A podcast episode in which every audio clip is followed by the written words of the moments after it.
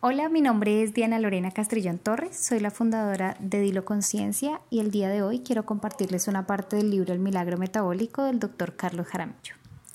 Y dice, si usted revisa rápidamente el universo de los macronutrientes, compuesto por las proteínas, los carbohidratos y las grasas, hallará que los dos primeros aportan 4 kilocalorías por gramo, mientras que las últimas aportan un poco más del doble, 9 kilocalorías por gramo.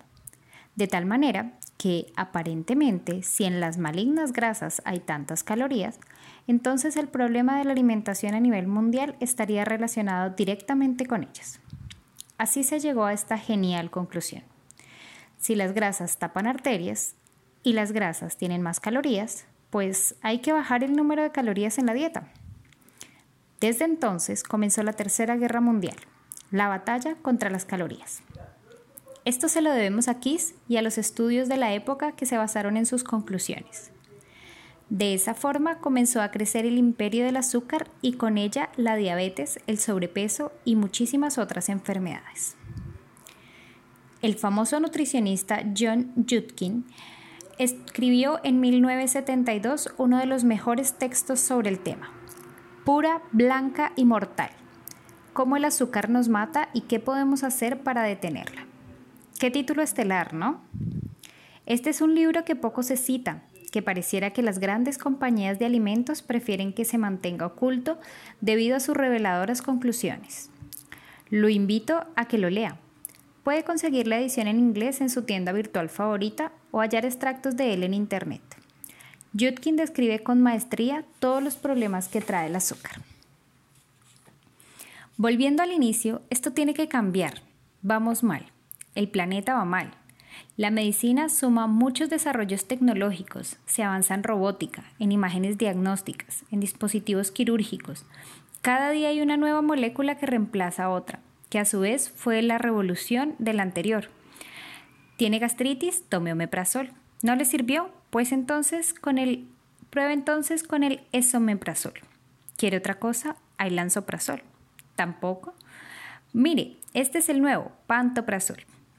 La idea del sistema es ese, olvide su vieja medicina y cámbiela por una más avanzada, aunque al final sea una variación de lo que ya conoce. La industria está empeñada en invertir cada día más dinero para seguir inventando lo mismo. Ese es el retrato del sistema de salud que tenemos actualmente y que no conduce a nada. Vivimos más, sí, pero vivimos peor. Hemos prolongado la expectativa de vida en todo el mundo, sin embargo, ¿Cuál es el costo? El precio que estamos pagando es muy alto. Los avances de la medicina nos garantizan una existencia más prolongada, pero si lo revisamos, las enfermedades crónicas cada día nos afectan más temprano. Mientras usted lee esto, ya los laboratorios habrán inventado otra supernueva molécula. Desde los años 70, el terror a las grasas no paró de crecer el miedo a ellas se expandió gracias a las conclusiones de las investigaciones que mencioné atrás. A partir de entonces se introdujeron las dietas bajas en grasa y altas en carbohidratos. La teoría indicaba que estos últimos debían ser la principal fuente de la energía que necesitábamos. En otras palabras, la glucosa era la esencia de la vida. Combustible puro, la gasolina del cuerpo. Si Yankee, ese es el lema de la época. Dame más gasolina, dame más azúcar. Para reforzar esa idea, en 1992 el Departamento de Agricultura de Estados Unidos, USDA, presentó su famosa pirámide de la alimentación. Y si ya veníamos mal con estas nuevas sugerencias, todo se fue al demonio. La recomendación era clara y errónea. Se dice que una persona debería comer entre 6 y 11 porciones de carbohidratos al día, Aquí le pongo el gráfico de la bendita pirámide nutricional de principios de los años 90 para que lo revise con atención. Solamente mire la base de la pirámide. Según está compuesta, todos tendríamos que incluir entre 6 y 11 porciones de pasta, papa, yuca, arroz, galletas y cereales, incluyendo los de caja. En otras palabras, azúcar y gluten. Luego encontramos las frutas y los vegetales. Más arriba, las carnes, los lácteos, los huevos y los frutos secos. Y por último, los dulces, los aceites y la condenada grasa. En aquel momento se afirmó que esa era la solución para que nuestra dieta fuera más balanceada, aunque era una mentira. Detrás de todas esas formulaciones estaban las grandes compañías alimentarias de Estados Unidos, todas muy felices participando y diciéndole a la gente, eso, consuman nuestros productos. Cabe recordar que en ese momento había tenido un enorme crecimiento la industria del maíz. Los cereales de, de caja comenzaban a estar presentes en los desayunos de millones de familias en el mundo.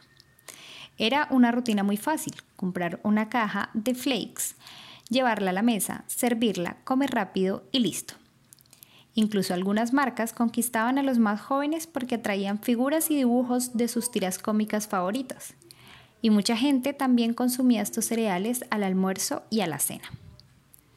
Otro beneficiado fue el sector de la panadería, porque claro, en ese primer escalón de la pirámide se sugería muy claramente que necesitábamos pan, mucho pan. Ahí estaba buena parte de la energía de la vida. Pan y cereales. Eso debíamos darle a nuestros hijos. Y todos lo comimos. Y a todos nos gustaron. Me incluyo.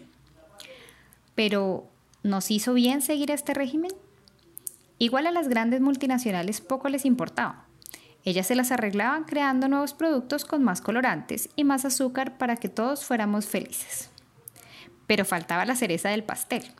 En 1995, la Asociación Americana del Corazón, AHH por su sigla en inglés, publicó un panfleto con sus recomendaciones alimentarias y declaró que todos deberíamos comer seis o más porciones de cereales, panes, vegetales almidonados, papa, yuca, plátano, batata, entre otros, porque eran bajos en grasa y colesterol. No satisfechos con esas indicaciones, nos sugerían beber jugos y ponches de fruta y o gaseosas. Suena increíble, lo sé, pero fue cierto que la institución de cardiología más respetada del mundo y a la que todos los especialistas del ramo tienen como referente diera tales instrucciones. Resultó una calamidad. Pan y gaseosa. Vaya, qué cracks. Bueno, esta era la parte que quería compartirles el día de hoy porque en medio de todo este boom de las dietas y en el que todo el mundo quiere tener la razón con respecto a la alimentación y en el que básicamente como todos comemos, entonces todos eh, nos sentimos en la capacidad de opinar al respecto de la alimentación. Entonces eh, han surgido muchas nuevas recomendaciones. Pero dentro de todo esto, lo más triste es que las grandes industrias hayan logrado infiltrar a los sistemas de salud. ¿Cierto? Entonces, cuando se hacen todos estos estudios y salen todas estas informaciones, siempre hay que revisar quién está detrás, quién fue el que financió el, estudio, por dónde se empezaron a buscar, quiénes son los que están interesados en que esa información salga a la luz en especial cuando se promueven cierto tipo de productos, como era el caso que estábamos viendo ahorita donde la industria del maíz estaba creciendo y pues ellos que iban a promocionar, obviamente, sus productos, todos los cereales, todos los panes y en especial este, esta época en la que se nos inundó de cereales de caja.